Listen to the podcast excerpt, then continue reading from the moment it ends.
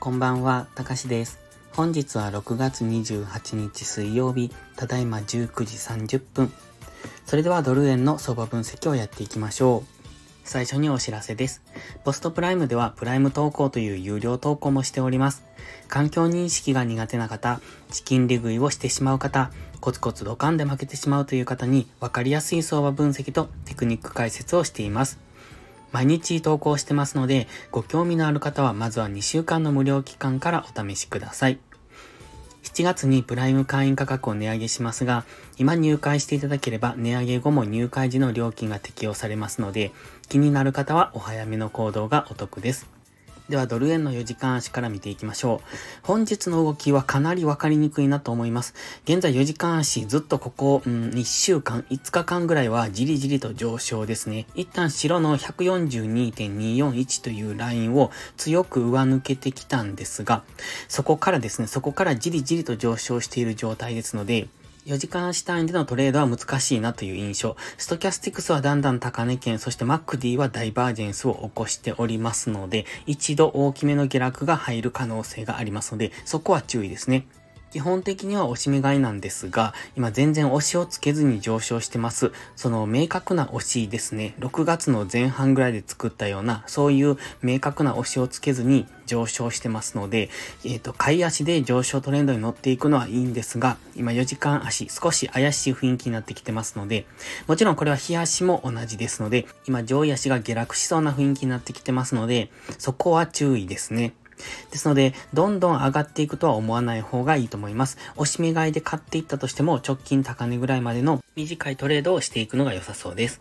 で、1時間足は今 GMMA の青帯にサポートされながらじりじりと上昇中。現在水色の平行チャンネルで上昇しているんですが、水色の平行チャンネルの今上半分にいるのがわかりますでしょうか？上半分というのはセンターラインをこの水色の平行チャンネルに引いた場合、そのセンターラインよりも今上半分にいるんですね。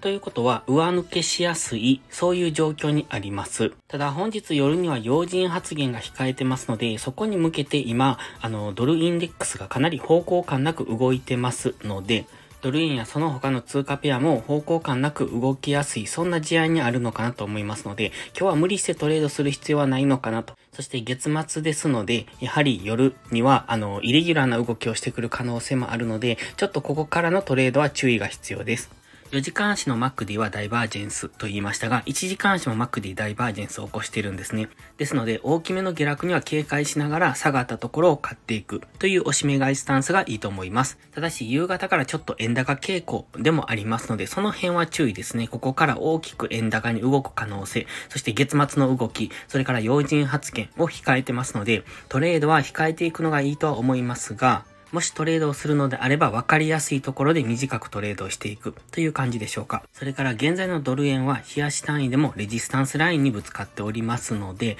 え大きめの下落がいつしてもおかしくない状態です。ただ、まだ下落の兆しっていうのは見えませんので、え今ここから打っていくっていうのはまだ上昇する可能性もあるので、明確に下落の兆しが見えればそこから一旦売りで入ることもいいとは思いますけれども、基本的に今1時間も4時間も、あの、インジケーターが下落しそうな雰囲気は出しているんですが、上昇トレンドはまだ崩してませんので、基本は下がったところを買っていく。そしてその下あの上昇トレンドを崩してくれば、そこからの下落を一旦狙うのはいいとは思いますが、1時間足の上昇トレンドを崩しても次4時間足での押し目買いが入ってきますので、基本的にはその下落を狙うのではなく、下がったところから次の上昇につながるところを見ておく。のが安全だと思いますので、その辺を心がけていただければと思います。そして何度も言いますが、月末っていうのは乱高下する可能性がありますし、テクニカル無視で動きますので、全く予想もつかないような動きをする可能性があります。ですので、えっ、ー、と、30日までですね、この月末の3日間っていうのは十分注意してトレードしていく必要があります。